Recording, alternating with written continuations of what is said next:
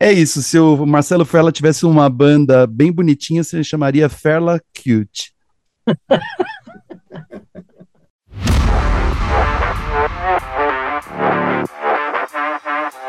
Página não encontrada. Bom dia, boa tarde, boa noite, boa madrugada. A edição 38 do Página Não Encontrada está chegando para falar de música e outros temas menos importantes nos primeiros dias de fevereiro, numa ideia de jogral nessa abertura. Diz alguma coisa, Pedro Só. Alguma coisa! Eu sou o Marcelo Ferla, esse rapaz que falou alguma coisa é o Pedro Só, o outro menino que fez a abertura dando bom dia, boa tarde, boa noite é o Pablo Miyazawa. Estamos reunidos nessa noite para falar do filme tá, de Barrett Strong, do Ivan Dando, do Last of Us, da Cindy Williams, da banda que faz o Pablo acreditar no indie e também do melhor artista britânico do momento, pelo menos para mim. Tudo certo, meus camaradas? Tudo certo, nada resolvido. Tudo certo, exatamente, nada resolvido. Mas a gente está apenas nos primeiros dias do ano de 2023, fevereiro para quem está nos ouvindo, e final de janeiro para quem está gravando. Eu vou dar uma nota de abertura aqui, então, que um rapaz chamado Kevin Morby, que eu já destaquei aqui, um norte-americano que faz o que chamam de americana, né? Meio folk, meio rock, Americana. um som de voz e violão, com aquela melancolia do interior dos Estados Unidos, mas a, aliada à contemporaneidade. Ele é um cara jovem, muito talentoso, eu gosto demais desse cara. E ele lançou um projeto que chama Uma História do Montana. Na verdade, é uma, é uma trilha sonora de um filme dirigido pela dupla David Seagal e Scott McKee, McKee. E é um disco de pouquinho menos de 20 minutos, são muitas vinhetas, mas é bem interessante e tem pelo menos duas músicas aí de dois ou três minutos que são absolutamente recomendáveis, que tem a cara do som bacana do, do Kevin Morby. Eu tenho dito que eu não estou muito empolgado com esses discos muito melancólicos e tal, mas o Kevin Morby tem essa veia, mas eu acho que ele consegue trazer um pouquinho mais de frescor. O nome da música desse disco que eu destaco é Like a Flower. To bloom, to bloom to bloom like a flower, to bloom, to bloom, to bloom like a flower. Você tá bem alegrinho, né, Ferla? Que candura, hein? Que fofura. É. É, mas essa música não é assim tão feliz. Não, eu gosto muito do Kevin Morby. Eu tô, eu tô, eu tenho uma pesquisadinha aqui, ó.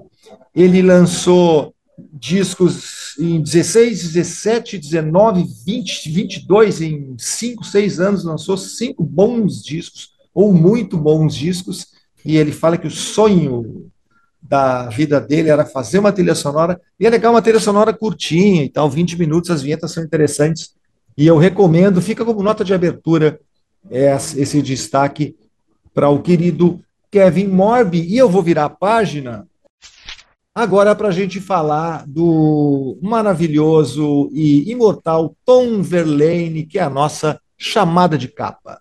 Pedro Só, quer começar? começar? Eu, eu, posso começar a fazer uma introdução.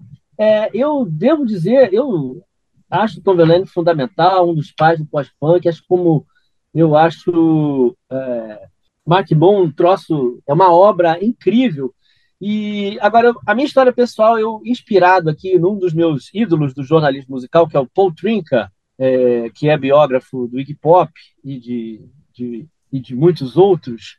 O Paul Trinca, ele fala assim, o, tem certos artistas que eles fizeram um disco, mas um disco tão foda que eu só quero esse disco. Eu, eu, eu, ele, ele falou que ao longo da vida, acho que ele andou até se desfazendo dos outros discos, do Television, é, para se arrepender, claro, mas que ele ficou tão.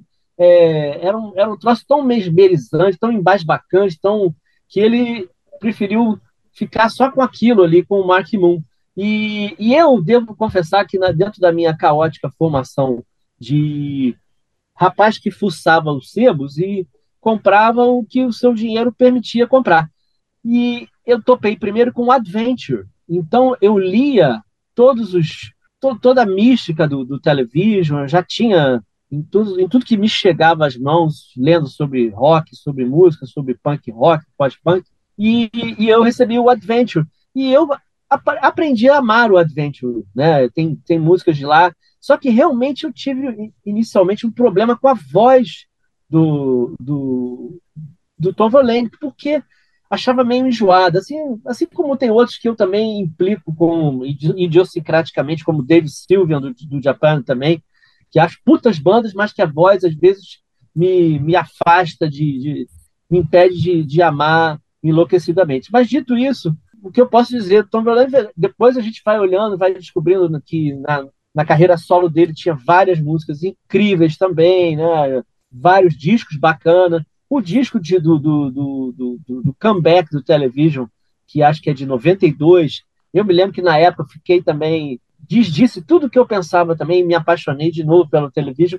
E esse disco eu fui reouvir agora, e ele agora, daí realmente falei, ah, não, também não é tanto. E nos comentários que a gente estava fazendo aqui, né? Você, assim, nos primeiros, não vou dizer no, no, nos primeiros acordes, mas depois que entra a voz, em alguns segundos você pode se se deixar levar a crer que, trata-se de Lloyd Cole, da banda Lloyd Cole, o escocês da banda Lloyd Cole and the Commotion, mas não é, que Tom Verlaine, o, o Lloyd Cole é praticamente um decalque da voz do, do, do Tom Verlaine em várias músicas, e isso é incrível, mas no caso desse disco de 92 de Television, eu achei que realmente não fez tão bem lembrar do Lloyd Cole e perder o Richard Lloyd, que é muito importante no televisão também.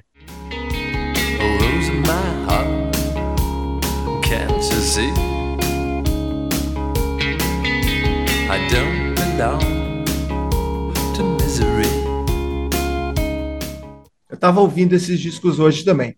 Eu, eu, eu, também gosto muito do segundo disco. O Days é uma das minhas músicas prediletas, talvez seja a minha música predileta do Television. O segundo disco é o Adventure, que é de 78.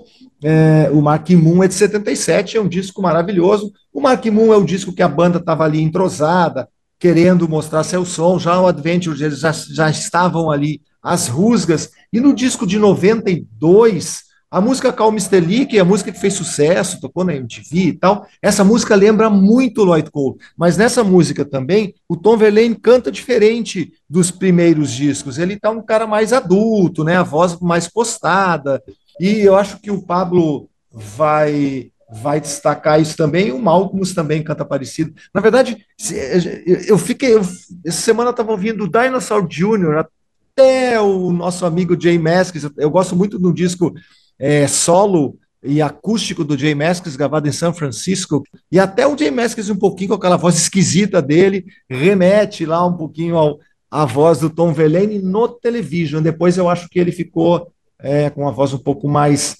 adulta, mas é, o Television é uma banda absurda, né? Eu tava, o Television fez o primeiro show do CBGBs, né? O primeiro show do CBGBs depois que virou um, um, um, lugar de músicas modernas, né, de bandas modernas, e aí ele foi precursor um lugar que teve Talking Heads, Blondie, Ramones, and the Benches, e Sex Pistols, e, meu, todo mundo tocou lá, e o Television puxou essa fila.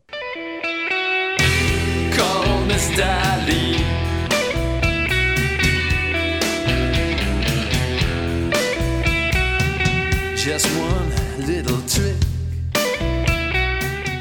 o Stephen Malcolm lembra, lembra bastante também, eu acho que tem bastante influência do, do, do, do Tom Verlaine e Television, né, Pablo? Concordo, e vamos aqui deixar bem claro que a citação ao Stephen Malcolm está vindo da sua boca e não da minha.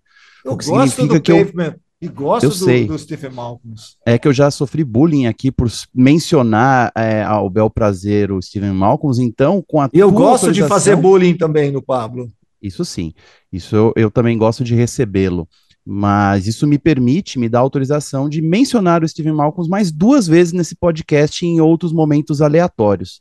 E o primeiro seria, fatalmente, é, neste momento em que a gente homenageia o Tom Verlaine, que é este guitarrista e vocalista tão talentoso e que, na verdade, durante o tributo que foi feito no dia da morte dele, foi muito mais lembrado pelos seus pares como um, um músico, um inventor da, da guitarra, um reinventor, para dizer assim, com mais precisão. O cara, definitivamente, é, ele é o tipo de guitarrista que é muito é, subestimado, as pessoas não percebem o, a dificuldade e a criatividade embutida nas coisas que ele faz. É, são umas notas muito tortas, principalmente quando ele sola, e aí que vem a influência que ele exerceu sobre o Malcolm, né, que o, o, o solo, ele é melodioso até um certo ponto em que ele entra uma nota que parece errada, que dá uma desafinada e daí leva a música para um outro lugar. Se você começa a viajar em cima das coisas que o Verlaine faz, na verdade, o disco Marking Moon, ele é mais celebrado pelo entrelaçamento, entrelaçamento da guitarra do Verlaine com a do Richard Lloyd. É que o Richard Lloyd faz solos em algumas músicas, principalmente Mark Moon, ambos dividem os solos, né? Uma música de 10 minutos tem muitos momentos de solo, mas a assinatura do Verlaine é muito evidente. Quando você entende que é ele que está tocando aquela parte, daí você vai perceber o que ele faz no restante do disco, você começa a se dar conta de que o que ele faz não era feito por nenhum guitarrista daquela cena principalmente uh, quando se trata da cena do punk de Nova York que estava se formando ali. Uh, as influências dele são bem diferentes. Né? Ele era um tocador de saxofone, inclusive no belíssimo tributo que a Pat Smith escreveu na revista New Yorker, ela lembra que o, o Tom Verlaine ele tocava sax e jogava hockey. E aí ele tomou uma bolada, dá para chamar de bola? É, é um disco, né? É um, é um puck, né? É, o disco bateu na boca dele, ele teve que aposentar o saxofone e começou a tocar guitarra. Então, eh, ele levou essa influência jazzística que ele tinha, essa coisa John Coltraneana, para a guitarra dele, mas não de uma maneira estridente, bagunçada, mas sempre é, a serviço da melodia, mas sempre deixando claro que era ele que estava tocando. Então, realmente, ele escolhe notas que não seriam escolhidas por guitarristas mais tradicionalistas se eu posso dizer, se eu posso me colocar ali no panteão de pessoas inspiradas por Tom Verlaine, eu gostaria de é, solicitar esse espacinho aí, porque o cara é, ele reinventa a guitarra e, como eu falei, ele faz parecer simples uma coisa que é muito difícil. Às vezes parece até que ele está errando, inclusive ao vivo, ele nunca tocou um solo da mesma forma que ele tocou no show anterior ou que no disco, né? O que é é, não é exatamente um desleixo, mas sim uma maneira de ele demonstrar a criatividade dele. Ele conseguia reinventar a própria música que ele fazia. Página não encontrada. O sindicato de pessoas influenciadas por Tom Verlaine seria, assim como existe o Cindy Bicha, seria o Cindy Lane. É um nome bem fofo também. então eu faço parte dele. Mas desse grupo também fazem parte nomes como Michael Stipe, né, do Harry Young, que falou que morreu o herói dele. O Flea falou que, do Red Hot Chili Peppers, falou que sem o Television, sem Mark Moon, o Flea e o John Frusciante certamente tocariam totalmente diferente do que tocam. O Thurston Moore também, que é, conviveu bastante com o Verlaine, e a Pat Smith, né, que era realmente amiga íntima. O Tom Verlaine não tinha filhos, né, então é, quem deu a notícia da morte foi a filha da Pat Smith, inclusive, se eu não me engano. E nesse artigo lindão que ela escreveu na revista New Yorker, ela fala uma. Entre muitas frases bonitas, ela é boa, né? Ela é boa nas palavrinhas. Ela fala assim: não tinha ninguém como o Tom.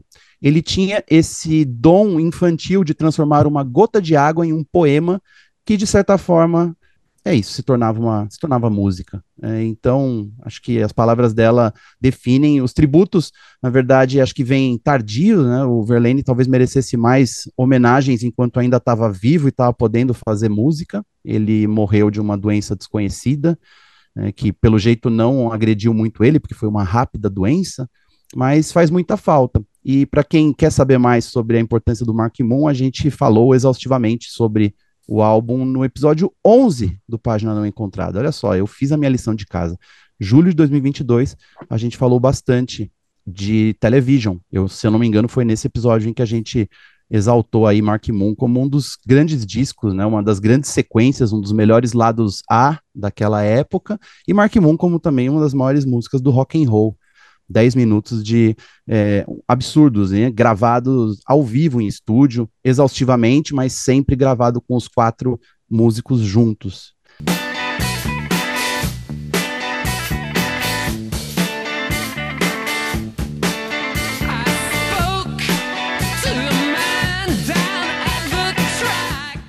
Então, é, fazendo a conexão lunar aqui, eu quero lembrar também que quem deve ter sentido muito, está sentindo a muito a morte de Tom Verlaine, é o autor de Killing Moon, o Ian McCulloch. Eu, é, eu já conhecia a Television, sobretudo o Mark Moon e o Days, mas eu lembro que eu fui me informar mais sobre a banda e fiquei muito impactado com a versão do Echo the Bunnymen para o Fiction, que eles tocavam nos shows quando o Ian McCulloch era o melhor vocalista daqueles tempos.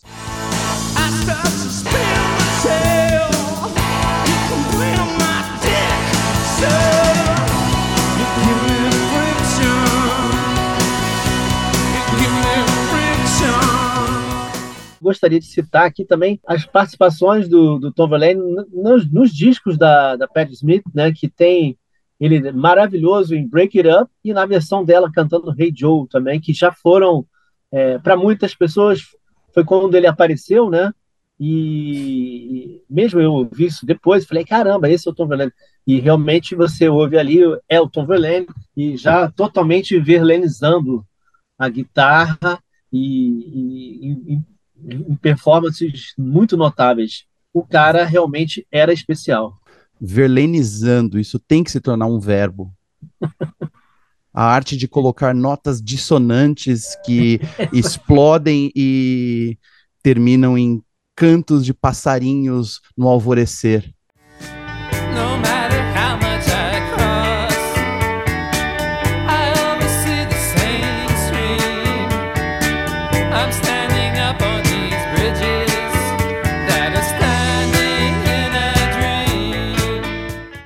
Virando a página para a nossa sessão Celebridades.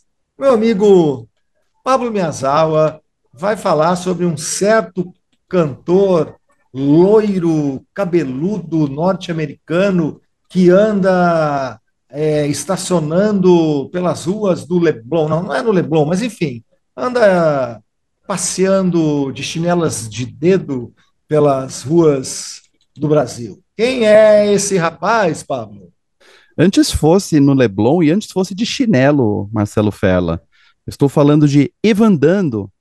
Preencha aqui o seu adjetivo bizarro sobre Evandando, o eterno vocalista do Lemonheads, que passa uma temporada na cidade de São Paulo andando de skate, usando um jaleco.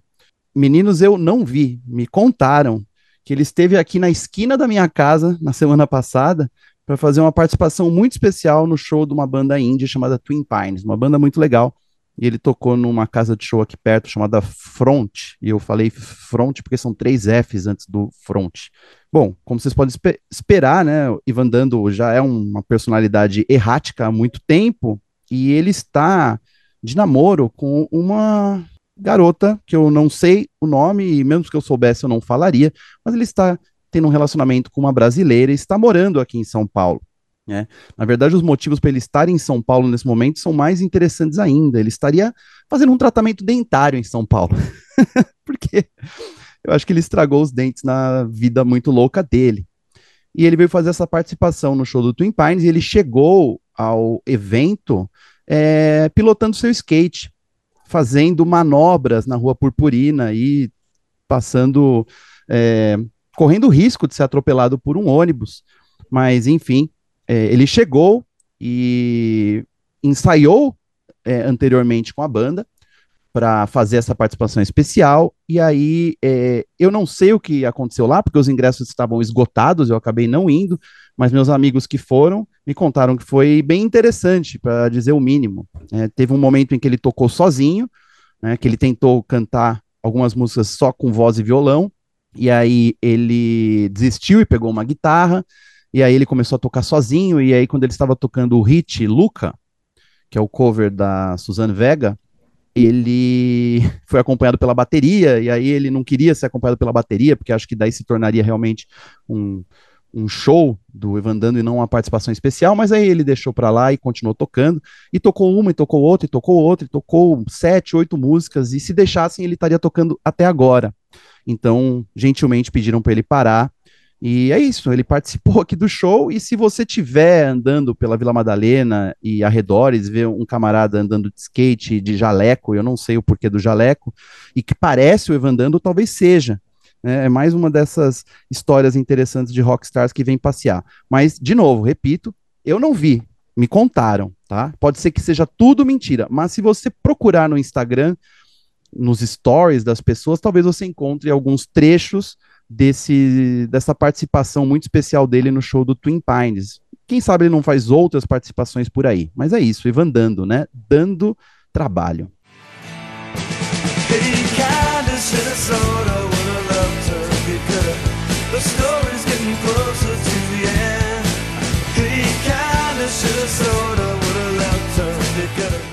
Andando e andando.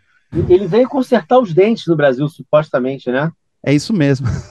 o que é meio triste, mas é bom, né? Tipo assim, o tratamento, de, os dentistas brasileiros são mundialmente conhecidos, né? Portugal tem muitos deles, inclusive, mas enfim, sabe lá como é que tá o estado de saúde do sujeito, mas consegue cantar as próprias músicas, consegue tocar, gosta do palco, não queria descer do palco, né? é uma figura peculiar. Virando a página para a nossa sessão efemérides, infelizmente tem uma por programa, pelo menos, né? A gente vai falar de Barrett Strong. Na verdade, quem vai falar de Barrett Strong é o nosso editor de. Na verdade, quem vai falar.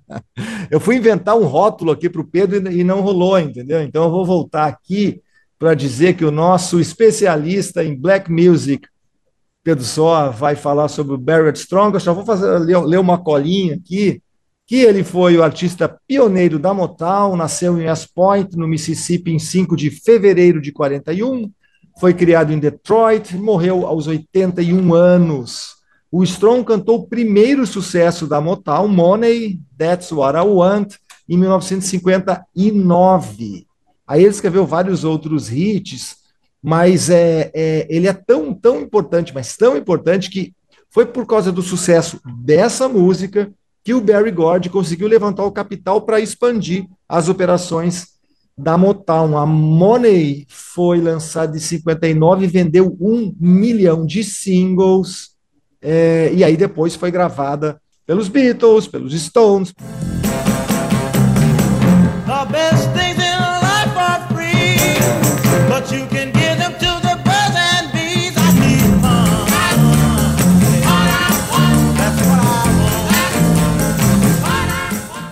Essa música é Caramba. é foda. Ela foi gravada por Beatles, Rolling Stones, Led então, Zeppelin. Pelo é. jeito, todo mundo que quer dinheiro canta a música e ganha, né? É, não, e o cara, o cara, meu, ele, ele co-escreveu I Heard It Through the Grapevine pro Marvin Gaye, War pro Edwin Starr e Papa Was a Rolling Stone pro Temptations. Cara, que que é isso, meu? Olha só essas quatro músicas. E aí... I Can't Get Next to You também.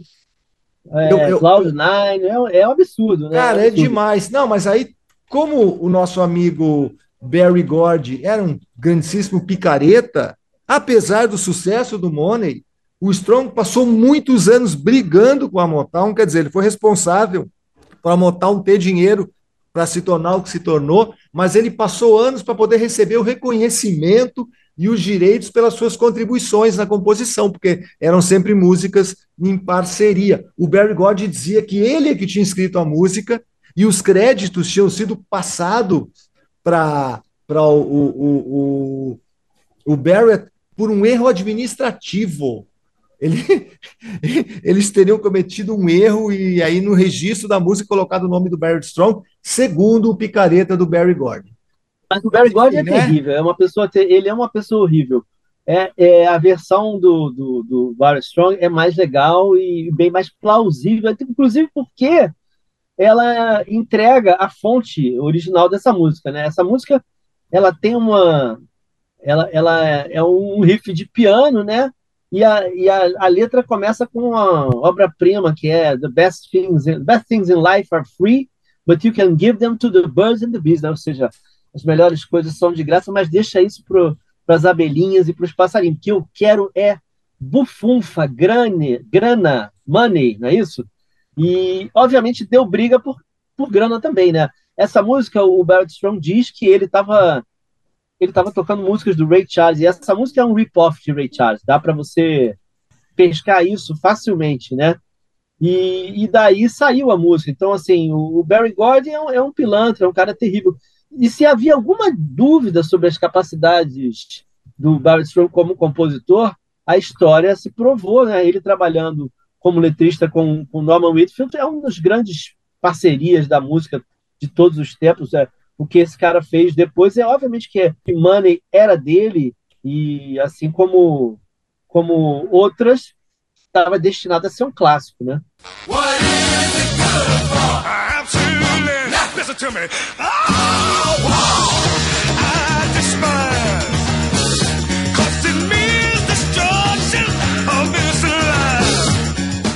Vocês ouviram aí um grito de guerra, né, que o que o Bart Strong escreveu para o Edwin Starr, e a gente deixa aí a memória, nosso nosso abraço na memória do Barrett Strong, que ajudou a erigir o império da Motown. Isso aí não é pouca coisa, não. Com, graças a essa canção que fala sobre dinheiro com uma é, sinceridade desarmante.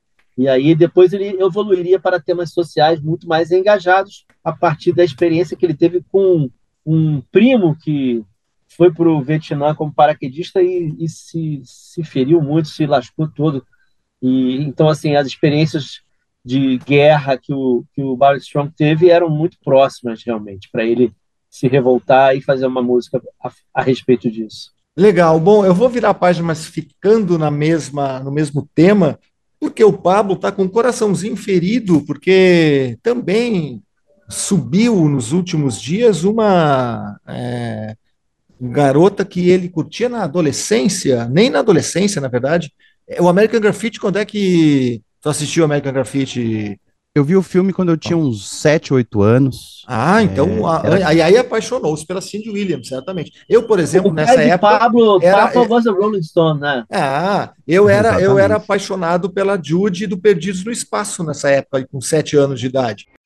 Perdidos no Espaço. Estrelando Guy Williams. Johnny Loca.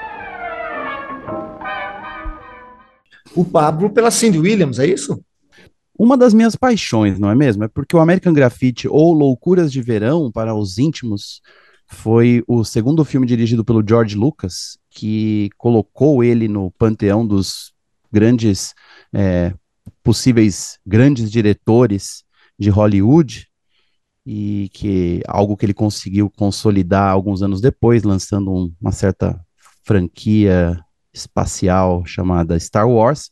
Mas antes disso, ele fez esse filme é, que, enfim, né, é um coming of age, né, filmes de juventude e que marcou muitas gerações, bastante despretensioso e acabou se tornando um dos grandes filmes dos anos 70 sobre os anos 60 e com repetidas é, é, transmissões na TV Globo, eu consegui assistir e gravei, e aí assisti dezenas de vezes e comprei todas as, as versões possíveis deste, que talvez seja um dos meus cinco filmes favoritos de todos os tempos.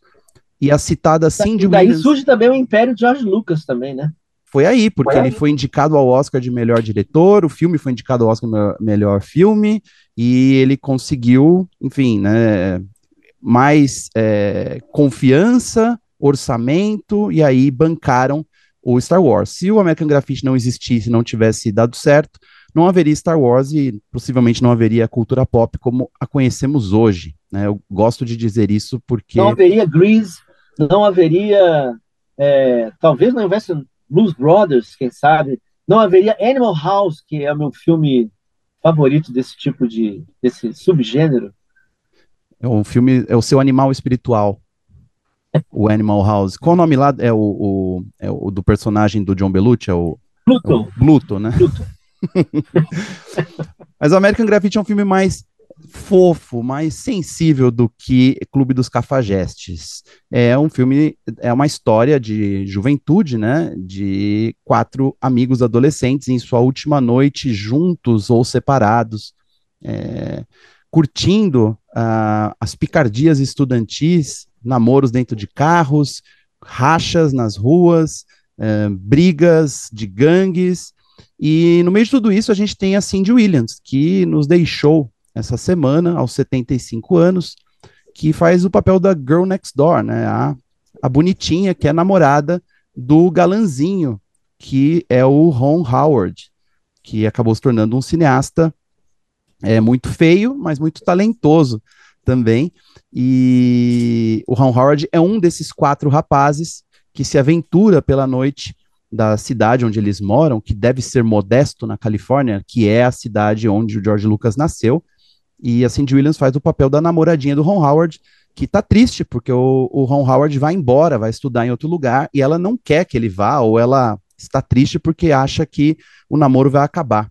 O papel dela é muito fofo, eu confesso que tô aqui falando dela como se eu a conhecesse, como se ela fosse minha grande musa, mas eu gosto dela nesse filme, porque eu vi muito pouca coisa que ela fez depois, ela fez outras séries também, ela fez Happy Days, né, que é uma série que eu nem sei se passou aqui no Brasil. Passou mas... aqui, Passou. Passou, né? Então ela participou. Fonzi, também. O Fonzi marcou um, um pouquinho na televisão. É, o Fonzi. E o Ron Howard também tá no Happy Days, né? Como o protagonista. Assim, no American Graffiti, ela... no American Graffiti tá o, o, durante a noite eles ficam ouvindo o DJ Wolfman Jack, né? A noite Nossa, inteira, que faz uma participação especial, Exatamente. né? Ele mesmo, né? Chupando picolés e transmitindo as músicas que embalam os coraçõezinhos desses quatro. Assista, assista American Graffiti, dê um jeito de assistir, porque deve estar difícil de achar atualmente, mas você vai se apaixonar por todos os personagens, homens e mulheres do filme, inclusive Harrison Ford fazendo o papel do Bob Falfa, o vilão da vez. Né? É um é, quem é quem do cinema americano dos anos 70, o elenco, né? Tem o Richard Dreyfuss, esse, tem, tem a... Esse filme, o, o, o Antônio Calmon, quando fez O Menino do Rio, ele estava mirando nisso, provavelmente. Ah, quase acertou, né? sem, é, sem querer é, comparar, assim, mas eu acho, sim, desses filmes é, de turmas, né, filmes de amigos é, diferentes que se aventuram, né, tem muitos, né? Eu acho, assim, que até Goonies, do Steven Spielberg, é influenciado por American Graffiti também. Os filmes do Linklater depois também, né, são muito influenciados. Tem ele contando a própria, própria vida no interior dos Estados Unidos também, com turmas nos postos de gasolina e aquela parada toda, e, e no caso do American Graffiti, é na lanchonete, né, com, suas, com as suas garçonetes de patins e tal, inclusive a capa do disco, né, tem dois discos, American Graffiti 1 e American Graffiti 2, né, um é capa laranja, os dois duplos, eu acho que eu tenho os dois em vinil. Tem um, os dois também. Isso, e tem as garotas de, de patinetes, né, na, é. milkshakes, é muito americano, né, mas aquela, aquele lado americano é, que nos influenciou de maneira positiva. É uma mística, né? Uma coisa mística mundial, os diners, né? É. Uhum. E essa lanchonete é, existe na Califórnia. Ela se chama Mel's, Mel's Drive-In. Ela é inspirada na lanchonete do filme e ela é totalmente decorada com fotos e memorabilia de American Graffiti. Existe um Mel's Drive-In em, é, em Los Angeles, é, na Sunset Boulevard, que ele é o mais intacto, ele realmente parece, dadas as devidas proporções, é perto de onde ficava a Tower Records, em, na Sunset, perto lá do, do Chateau Marmont, o, o hotel e, e, a loja do e a Hustler, né, a loja do Larry Flint, e também tem uma loja do Mel's, uma lanchonete em São Francisco. Então, se você gosta do filme, nunca visitou a lanchonete, eu recomendo o, o, hambúrguer da casa, que é muito bom, e você vai poder ver retratos de todos os atores, inclusive da Cindy Williams no auge da sua juventude. Né? Ela tinha, na verdade, ela já tinha uns 24 anos quando ela fez este filme. E ela também participou de outro clássico da época, do Francis Ford Coppola, A Conversação. Então, fica aí Pô, nossa demais. homenagem a Cindy Williams, que descanse em paz e continue sorrindo.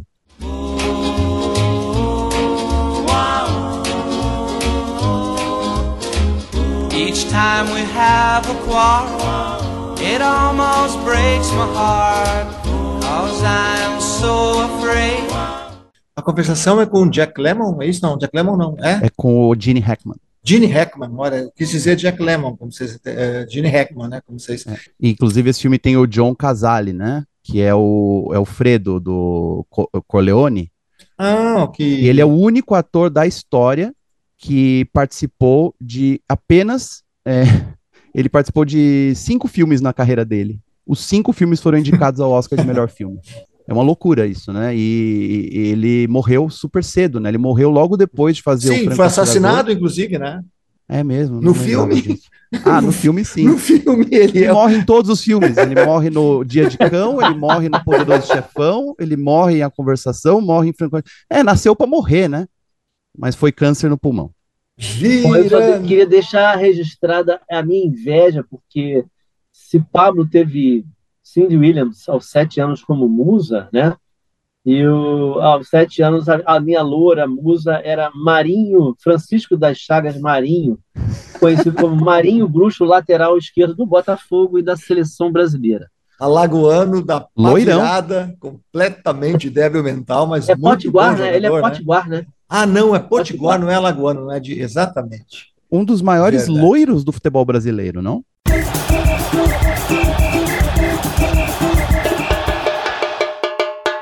Vou virar a página porque agora é eu que vou falar da aquela que eu considero a banda, mas que na verdade é uma dupla mais interessante da música britânica desses tempos, que é os Sleaford Mods, que eles são demais.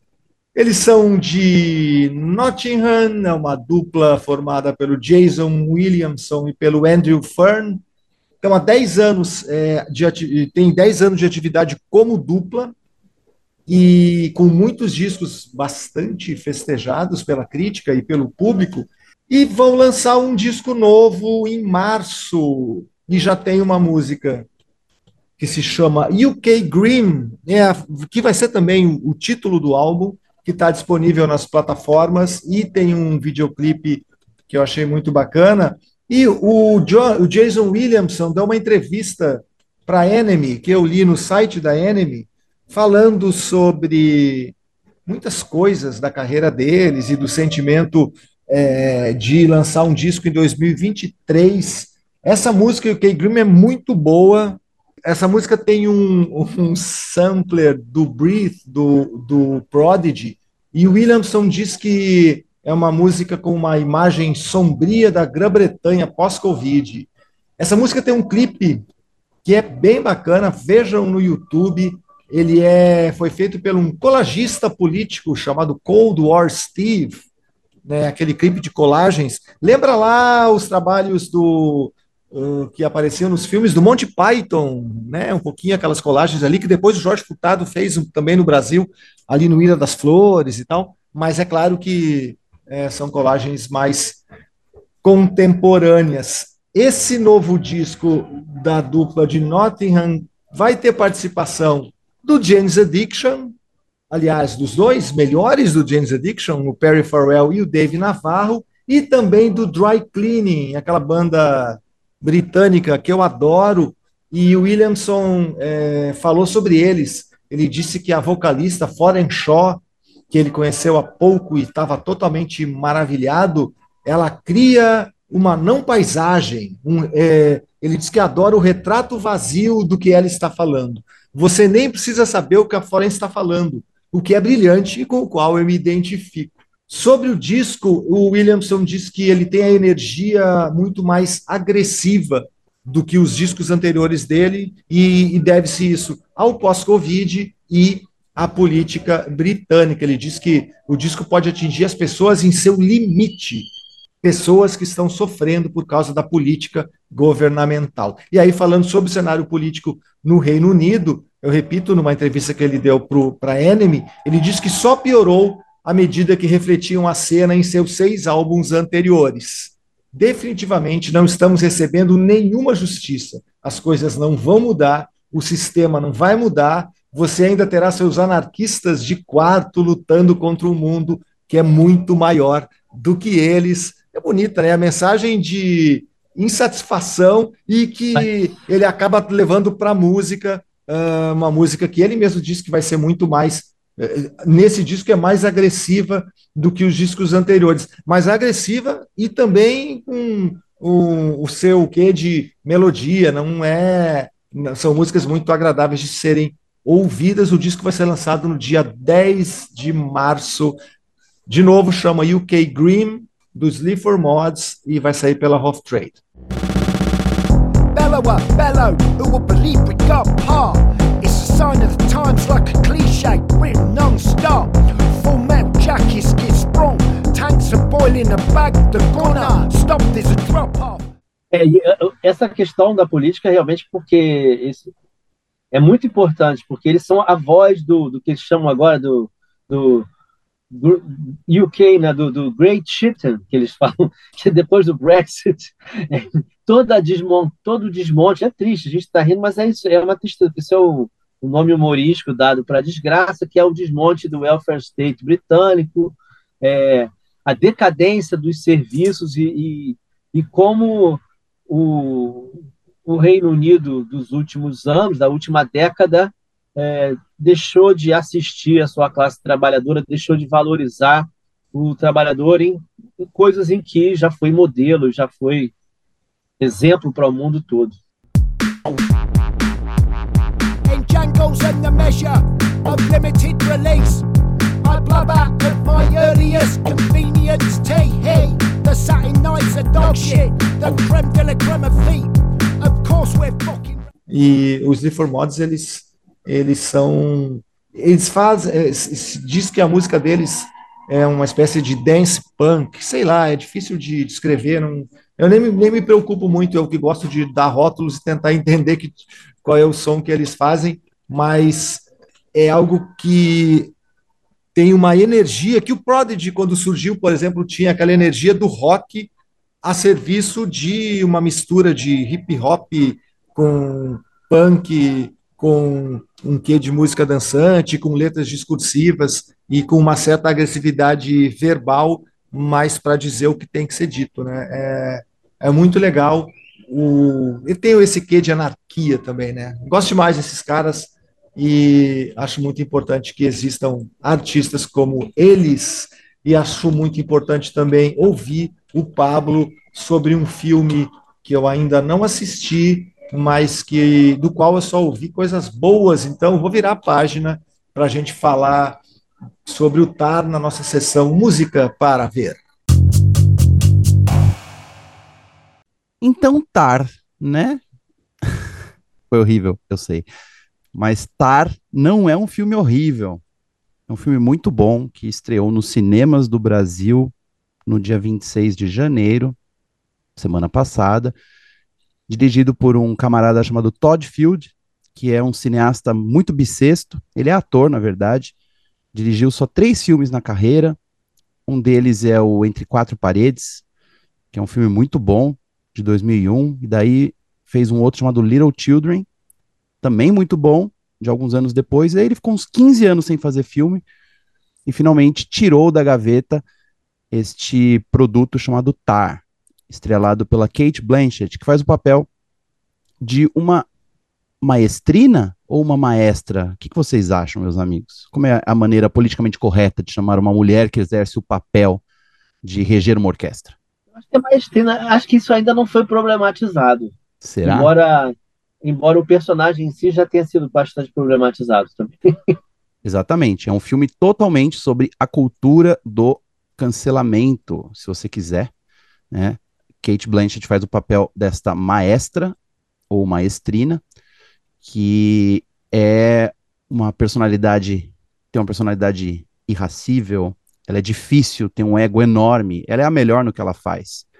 E ela é lembrada o tempo todo disso. E nenhuma mulher é, jamais regeu uma orquestra como Lydia Tarr. Você vai assistindo ao filme, eu não vou contar aqui porque, enfim, eu recomendo muito que você assista, está bem cotado no Oscar. É bem possível que a Kate Blanchett leve mais um Oscar para casa, de melhor atriz principal, que ela levou já por Blue Jasmine, que é outro filme em que ela faz o papel de uma pessoa meio descompensada. Né? Ninguém que faz papéis de gente normal ganha Oscar. Né? Então, para você ganhar Oscar, você tem que fazer um papel de alguém difícil, alguém complicado. Então, a Lydia Tarr é, é esta personagem que, bom, falar mais atrapalha, mas basta dizer que pode ser um filme sim, um drama sobre como viver e navegar nas ondas do, da cultura de cancelamento, principalmente nos Estados Unidos hoje, onde qualquer coisa que você antes podia fazer, hoje é, você não pode, graças às redes sociais. Mas não é só isso, também é um filme de horror. É quase um filme de horror. Se você quiser, se você prestar bastante atenção, talvez você enxergue certas nuances e talvez você perceba que nem tudo que a gente viu no filme ao longo das suas duas horas e 20 minutos é real. Mas não é aquele clichê do foi tudo um sonho. É mais profundo do que isso. Eu vou deixar vocês assistirem, mas por que, que esse filme está sendo mencionado aqui? Porque é um filme sobre música, né? É um filme sobre uma mulher que quer reger a orquestra de Berlim e aparece. Tem muitas cenas de ensaio, muitas cenas de instrumentos sendo tocados, muitas é, passagens é, sobre compositores clássicos. Tem um plano sequência maravilhoso de 10 minutos de duração em que ela passa um sabão num aluno geração Z que se recusa a tocar bar porque o bar era um praticante da poligamia, um, um boy lixo da sua época, né? E a Lídia tá dá uma lição de moral no moleque, e aí é, vocês podem imaginar o que acontece depois, né? Você é cancelado quando esse tipo de coisa acontece. Você não pode mexer com a geração Z e com as suas crenças. Mas o interessante sobre o Tá e ser um filme sobre música clássica é que quase não tem música no filme. É muito pouca música, cenas de orquestra tocando. Tem eles ensaiando, soprando seus instrumentos, tem muitas cenas de violoncelo que são bonitas para quem gosta, mas isso fica em segundo plano. O primeiro plano é tentar compreender a psique humana e como é ser uma pessoa genial em meio a tantas pessoas normais. Mas também, como eu te falei, procure o filme de terror lá dentro. É isso, muito, recomendo Tar. Pô, muito, muito boa dica. A gente tá, a gente fala bastante de cinema aqui e tal. Eu tô decepcionadíssimo com os dos 10 filmes do Oscar, assim, eu eu não consegui ver uns três que eu comecei e parei, e eu não que faço é isso, muito Fernanda? isso. Ah, não tô com vontade, mano, não tô, tô mal humorado. bom, cara. Eu vi Tem... o Fabelmans, por exemplo, que é uma sessão das duas, não me diz absolutamente nada, o filme Pierre, mais um filme Piegas do Spielberg, mas eu não gosto. É que o Oscar não é mais parâmetro, né? É só pensar não, o filme que ganhou no ano bem. passado, que a gente nem lembra o nome daquele filme é, horroroso, não dá, né? né? É, não podia, que era um remake, né, australiano de um filme, filme né, isso, né? É, isso. É, muito fácil. Mas eu, já falei aqui o Banshees of Inisherin, por exemplo, que eu, que eu assisti logo depois que foi lançado. É um filme bem legal, assim, recomendo, mas agora não é um filme para ganhar Oscar, sabe? É um filme, é legal para caramba, mas é meio chato também, meio arrastado.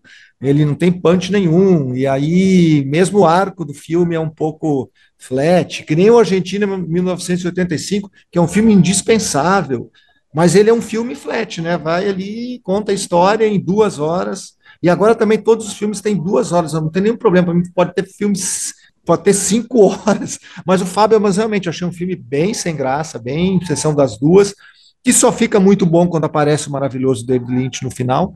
E, oh, não, isso é, isso, é, isso é spoiler, fala, não pode. Não, eu não estou falando como é que ele aparece, o que, é que ele faz, isso aí oh. não tem problema. É que nem é? dizer que aparece a Kate Blanchett que vai ganhar um Oscar. Isso quer dizer não, que ela mas essa tá participação aí é segredo. Essa ah, participação não. aí é a surpresa do filme. Mas o cara que não sabe quem é, não vai nem saber quem é ele, né? Mas enfim, estou de mau humor com isso, mas eu estou de mau humor mesmo. É porque logo antes de a gente começar, minutos antes de começarmos essa gravação, eu estava dando uma repassada, a ver se não, não, não tinha nenhuma efeméride de última hora, né? No, ali no Twitter. E eu li, eu não assisti a série sobre a Boate Kiss que tem na que está agora, foi lançada na Netflix. Eu não sei se é boa ou se é ruim, não me interessa não é isso que eu quero falar aqui. Mas assim, eu vi que existe, por, por parte das famílias, eu entendo a dor e tal, que não, não gostaram e que estão fazendo uma petição e querem processar a produtora e o Netflix, porque está, é, é uma série que está é, abusando da tristeza da, da, das pessoas. Mas assim, então não pode ter filme de mais nada, né? Não pode ter filme de não, guerra, não pode ter não filme pode. de nada. Então, assim, Tá? E, esse negócio, então, não pode ter filme sobre aquele, aquela coisa terrível, tristíssima que aconteceu. Eu lembro, acho que todos nós lembramos onde estávamos e qual foi a nossa reação quando veio aquela notícia de jovens que saíram para se divertir, morreram queimados, é uma coisa inacreditável. Mas assim, não pode contar essa história porque vai abusar da dor das famílias, e aí já tem um advogado que vai ali processar para ganhar uma grana. Não, essa indústria, essa indústria, é, que para mim é a indústria dos advogados, né, que entrou muito de sola nos Estados Unidos primeiro e que se disseminou pelo mundo de trabalhar toda a ideia do politicamente correto, chegou num ponto que simplesmente nada mais pode ser feito, né? Nada, nenhuma arte pode ser criada porque ela vai tratar de emoções. Então, se emoções não podem ser é, transformadas em filme, em disco, em livro ou em qualquer coisa, então vamos todos para a inteligência artificial mesmo e deixa os robôs tocarem a vida, né? É, mas tem filmes bons na lista dos 10, sim. Quem? Mas... Qual, quais que são bons? Assim, bom bom para ganhar Oscar? Bom eu acho que seria bem ousado o filme Everything Everywhere All at Once é, é, ganhar. Eu, é, é um filme bem estranho que talvez é, denote essa guinada para uma coisa mais jovem que o Oscar está precisando e está tentando nos últimos tempos. Então, se eu pudesse apostar num filme favorito, eu gostaria que fosse esse, simplesmente porque ele quebra um monte de regras do cinemão tradicional, enquanto narrativa, enquanto, enfim, né, não é baseado em fatos reais, muito pelo contrário, né, é uma experiência surrealista, que com um elenco totalmente é, não branco, eu acho que isso pode contar, mas eu estou sentindo que vai para o Spielberg, simplesmente porque é o Spielberg. We've known.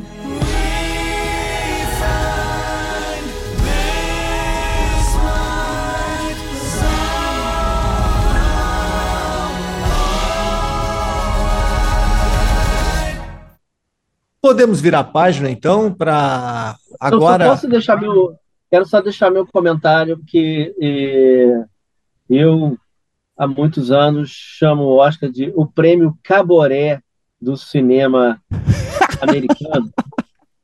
em total desprezo ah, é. a essa celebração jabazeira, troféu imprensa de, da Califórnia, enfim, é um horror. É, só quem já viveu um prêmio Caboré sabe o que é um prêmio Caboré. Eu já ganhei um prêmio Caboré. Que isso? Eu não faço podcast com quem ganhou o prêmio Caboré. Eu me recuso. Só falta o Fela também ter concorrido ao Caboré. Nada, nada. Mas eu quero dizer uma coisa, Pedro. Eu sim, eu também tenho esse sentimento em relação. Claro que a gente usa o Oscar como baliza aqui, mas eu também acho que não está muito fácil de escolher 10 filmes muito bons para concorrer ao Oscar, tá? Então a minha crítica é muita produção artística que tem sido feita nos últimos anos. Eu tenho falado isso da música também, mas eu também dou desconto que estamos voltando de um período muito difícil, que foi o período da Covid. Agora, mas... sobre Caboré, eu prefiro virar página. Mas, Fela, por outro lado, a televisão está prosperando e entregando alguns produtos que não, inimagináveis nos últimos 10 anos, né? A TV. É, o, dinheiro, realmente... o dinheiro e a energia criativa da indústria sem dúvida que foram, foram migraram, né? Estão migrando. Pois é. Isso, para a TV, para séries, né? Agora, finalmente, vamos entrar num momento de é, fofinho, de alegria, de esperança no mundo, de coraçõezinhos é, floridos, porque Pablo Miyazawa ouviu uma banda que eu não sei nem dizer o nome, que diz que renasceu a esperança no rock indie. Só pode vir lá da Vila Madalena esse espírito de alegria e felicidade que Pablo Miazal vai compartilhar conosco.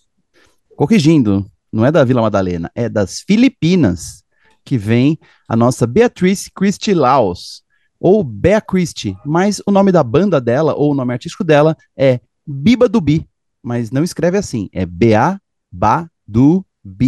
Se você tiver que procurar depois para escutar as músicas, faça uma busca aí, você vai encontrar. Bom, eu vou ter que mencionar aqui mais uma vez o meu amigo e guru Steven Malcolmus. A música que a Biba do Bi, que nasceu nas Filipinas e foi para Londres quando tinha três anos, A música que ela lançou quando tinha 19 anos e foi com ela que ela começou a viralizar, se chama I Wish I Was Stephen Malkmus. E é um pop indie muito gostosinho, mas está longe de ser a melhor obra da Biba do Bi. Ela é o típico fruto da geração Z, é, que aprende a tocar guitarra pelo YouTube, que viraliza é, no TikTok por conta de samplers e que aprendeu tudo sozinha e que de alguma maneira nasceu com um talento incrível para fazer canções e melodias saborosas, adocicadas. Eu odeio todos esses adjetivos é, gastronômicos quando se trata de música. Eu jamais vou falar que o disco é gostosinho, tá? Mas no caso da Biba Dubi, tudo que ela fez é muito gostosinho. Ela tem dois álbuns completos lançados e um monte de EPs. O disco mais recente dela chama Bitopia e foi lançado em julho do ano passado, mas eu já conheço a obra dela desde o disco anterior, que é o Fake It Flowers, de 2020. E é uma dessas personagens incríveis que a globalização traz, né? Ela é filha de filipinos, nasceu em Manila, se eu não me engano, mudou-se para Londres aos três anos. Tá na cara que ela veio das Filipinas. Se você procurar algum vídeo dela, eu recomendo que você procure é, o vídeo da performance da banda dela na rádio KXP em novembro, em que ela toca as músicas desse disco Bitopia e é entrevistada. E é muito engraçado, porque fica claro, né? Ela é tipo um. Ela é uma representação perfeita de uma jovem da geração Z, assim, que não sabe explicar muito bem, nem sabe muito bem por que está ali, né? E que enfim, a música é apenas mais uma coisa que ela faz, né? Não sabe lidar com a fama e ela fala uma coisa engraçada. Eu dá para ver o esforço, inclusive, da entrevistadora em tirar alguma coisa da menina, que a menina é tímida, então não sai direito. Daí uma hora ela fala que ela não se identifica mais com o disco que ela gravou em 2020, o Fake It Flowers, porque ela já é uma pessoa muito diferente, ela nem se lembra, ela não reconhece mais a pessoa que canta aquelas letras.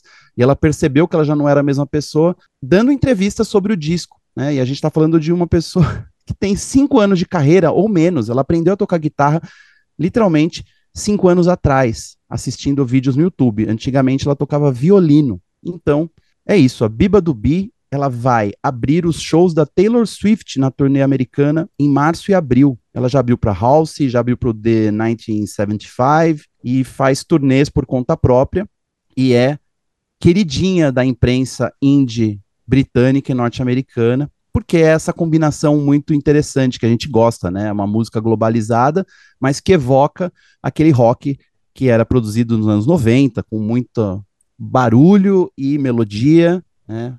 Conceitos de dream pop, se você quiser, mas eu acho que a música dela é até inclassificável porque ela até faz uma bossa nova em um certo momento. Então é isso, isso que eu ia dizer. É, e tem uma, uma, me chamou a atenção por essa bossinha que é a Perfect Pair botei nos favoritos do ano passado.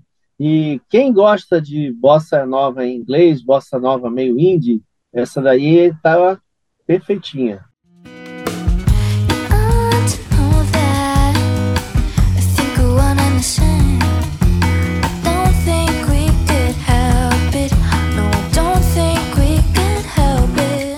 A voz dela é ótima, né, Pedro? O que, que você acha da Biba do Bi? Você acha que é tudo isso mesmo? Ou assim, é apenas um nome divertido de uma cantora? Eu, eu, eu, eu, confesso que o, o nome é maravilhoso, é, a menina é adorável, e eu fui atraído porque, assim, para ver, ah, quais são as músicas do Biba do Bi?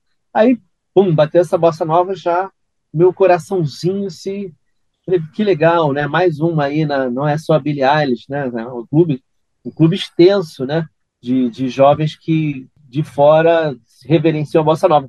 Mas é como como indie pop, eu também acho de, de bem muito bem realizado e, e não é só bonitinho, às vezes é, isso tem que ter uma capacidade de emocionar também. O bonitinho, né? Bonitinho, só bonitinho, mais ordinário, não, não vai. Tem, tem que ter uma angustiazinha, uma coisa ali que vai te pegar mais profundamente. E acho que Exato. tem. Ela sabe escrever gancho, isso sim. A música dela começa macia, daí ela faz um negócio antes do refrão que você presta atenção.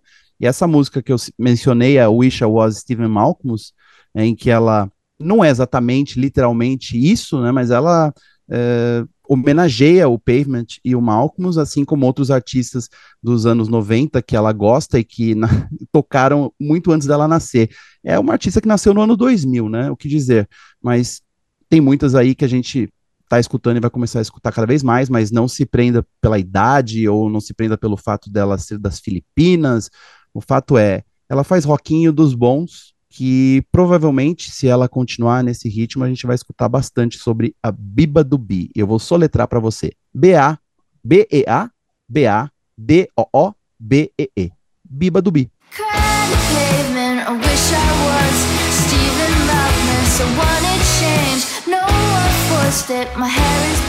Cantar fica mais fácil, não é isso?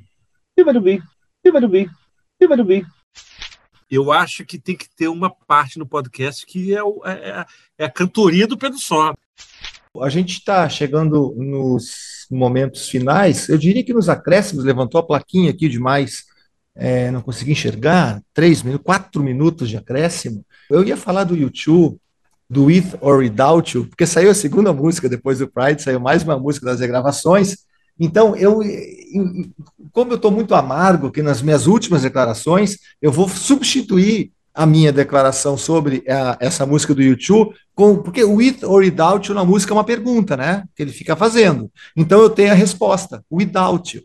É tudo que eu tenho a dizer sobre o YouTube em 2023. Mas eu vou então, antes de passar a bola para o Pablo, falar do Last of Us, que está fazendo mais artistas serem é, comemorados, além do Depeche Mode, que a gente já falou aqui, eu quero recomendar outra banda fofinha e também de fora do eixo, da Noruega, que me chamou a atenção por conta do maravilhoso nome, que é o melhor banda de nome para o nosso podcast. Chama-se Boy Pablo.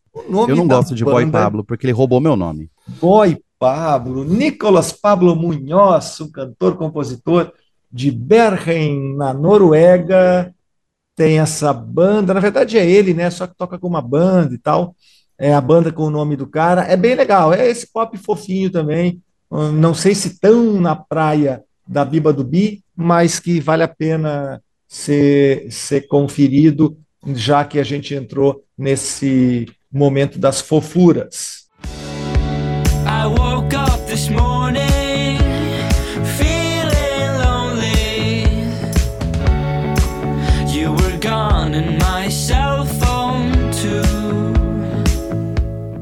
Então eu vou passar a bola para o Pablo falar sobre Last of Us. É isso, Pablo? É, serei breve aqui, porque sabe como é que é, né? As pessoas vão achar que isso aqui é um podcast de cultura pop, futebol, política, menos de música mas no caso a gente sempre encontra um ganchinho. E The Last of Us, que é essa série do canal HBO inspirada num videogame, está bombando, está arrebentando a audiência. O terceiro episódio, que foi veiculado no último domingo, teve 37% mais de audiência do que o primeiro. Isso porque foi um episódio que simplesmente mal mostrou os personagens principais e se focou numa história paralela, um romance gay é, em meio ao apocalipse. E é um dos episódios mais bonitos que eu já vi é, na televisão nos últimos tempos. Está sendo, inclusive, valorizado na imprensa especializada como a melhor hora da televisão nos Estados Unidos em um bom tempo. Mas estou dizendo isso porque o episódio se chama Long, Long Time. E a inspiração é a música de mesmo nome da cantora Linda Ronstadt, que meus companheiros aqui de podcast podem falar sobre ela muito melhor do que eu, né? Mas foi uma artista que bombou nos anos 70 e a música que tem tudo a ver com o tema do episódio, ela embala alguns momentos mais bonitos no meio do episódio e também a cena final. E adivinha o que aconteceu, meus amigos? Quando uma música antiga do baú toca num seriado de TV que está bombando, ela vai lá e explode nos streamings. Então, o Spotify divulgou que a faixa Long Long Time cresceu em 4.900% a execução.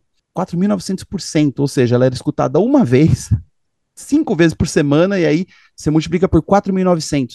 Essa é a quantidade de vezes que a música Long Long Time da Linda Ronstadt começou a ser tocada depois do último domingo, simplesmente porque a música tocou em alguns segundos da série de TV.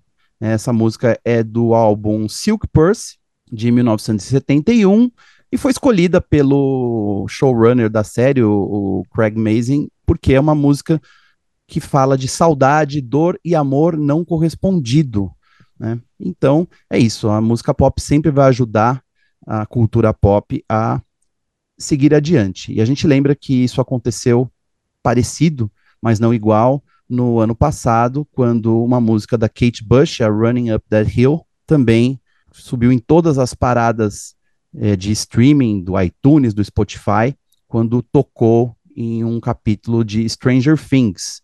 É, então a gente pode imaginar que se o fenômeno é parecido, a gente está falando de pessoas muito jovens escutando músicas muito antigas, o que sempre é legal. E então, fugindo do óbvio, esses criadores de séries estão colocando músicas que talvez é, fizeram diferença nas infâncias e juventudes deles e estão colocando para a ju nova juventude escutar, o que eu acho bem bacana. O que vocês acham? Vocês gostam da Linda Ronstadt?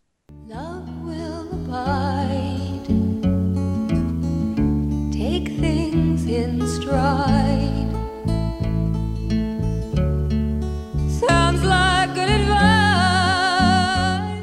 Eu, eu confesso que eu tive, tinha preconceito, mas depois eu vi que, inclusive, se, se Neil Young gostava dela, eu tinha que ouvir melhor, e, e aí passei a gostar.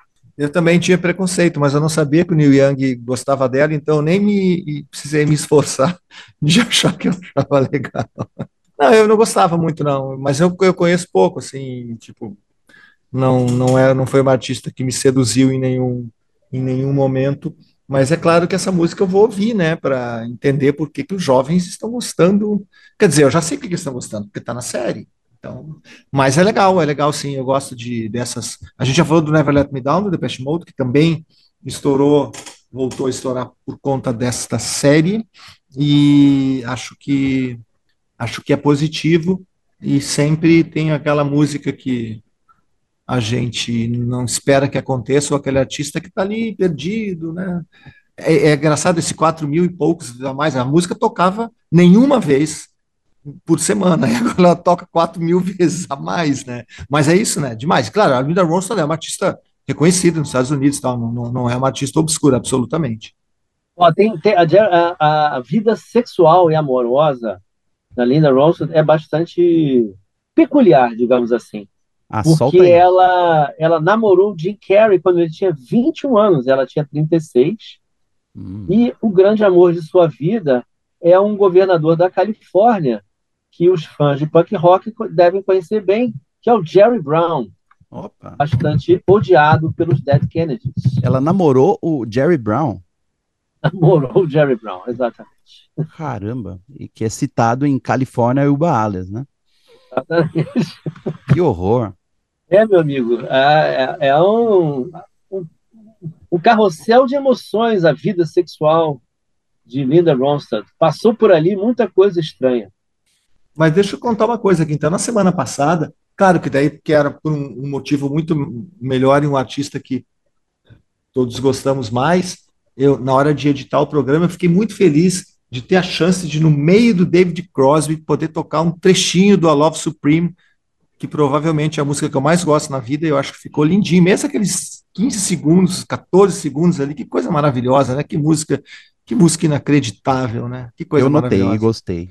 E então eu quero dizer que eu estou me despedindo aqui dos amigos nessa noite, é, é, mais uma noite quente é, da capital do Rio Grande do Sul. E foi ótimo estar com vocês em mais uma edição do Página Não Encontrada. E, a, e, e depois das despedidas de vocês, a gente vai ficar então com um trechinho da espetacular Califórnia Uberables.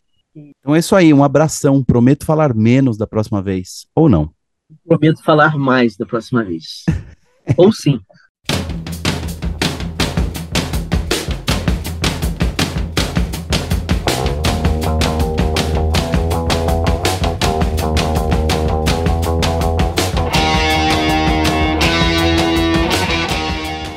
página, página não, não, encontrada.